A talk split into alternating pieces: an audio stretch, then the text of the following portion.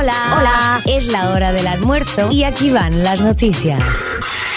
Con ustedes, nuestro host, Diego, Diego Orefici, More Fan, Fan, Fan. ¿Cómo va eso, chaval? Buenas amigas y amigos, ¿qué tal? ¿Cómo están? Aquí nosotros ya comenzando More Fan en el último día de la semana, que llegó con fresco, ¿no? Pero con un gran día también, hay que decirlo. 17 la máxima pronosticada con un cielo que está bien, pero que irá cubriéndose un poco más hacia la noche. En este almuerzo en el que pregunto, ¿vuelve algo calentito? Reda, ¿no? Y esta noche ni hablar. Antes igualmente el almuerzo y también las noticias que ya estamos presentando en Morfan.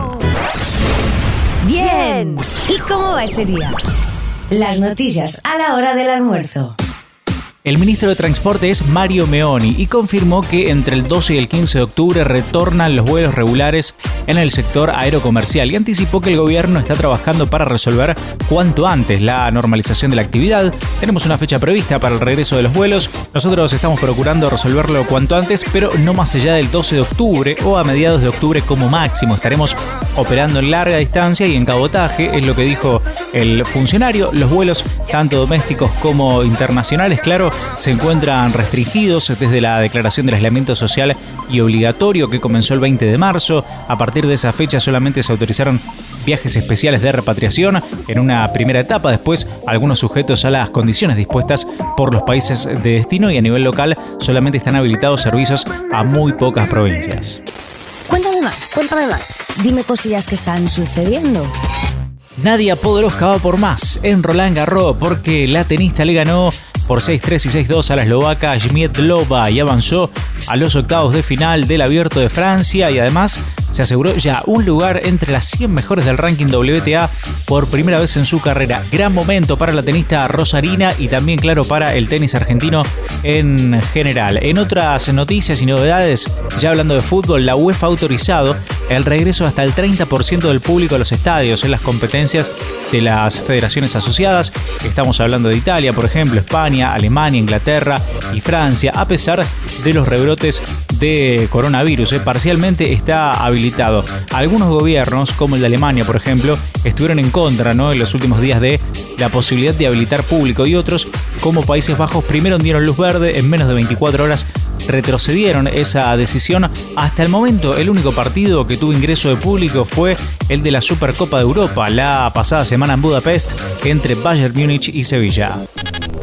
Y de las miles de millones de personas que usan redes en el mundo, hay un puñado cada vez más grande, por cierto, que lo hace en forma asidua, ¿no? Con la ambición de convertirse en influencer, una actividad que para algunos puede ser bastante redituable. Sin embargo, un informe recientemente divulgado revela que solamente un grupo selecto consigue que esa actividad sea su sustento. Es cierto, ¿no? Que plataformas como YouTube, como Instagram, como Twitch, como TikTok y otras más son trampolines hacia la fama, si se quiere, de algunos usuarios ingeniosos que tienen algo interesante para mostrar. Ahora, ¿qué pasa? Conseguir que esa actividad sea realmente redituable no es común. Un estudio de Signal Fire nota que en el mundo hay cerca de 50 millones de creadores de contenido para redes sociales y que casi 47 millones lo hacen en forma amateur y que solamente 2 millones viven gracias a esta presencia en Internet. Estamos hablando del 4%. Sí, de que solo el 4% de los creadores de contenido en las redes logra que esas acciones se conviertan en un sustento real y en una única actividad laboral. Lo que pasó, lo que va a pasar. Morzan te cuenta más.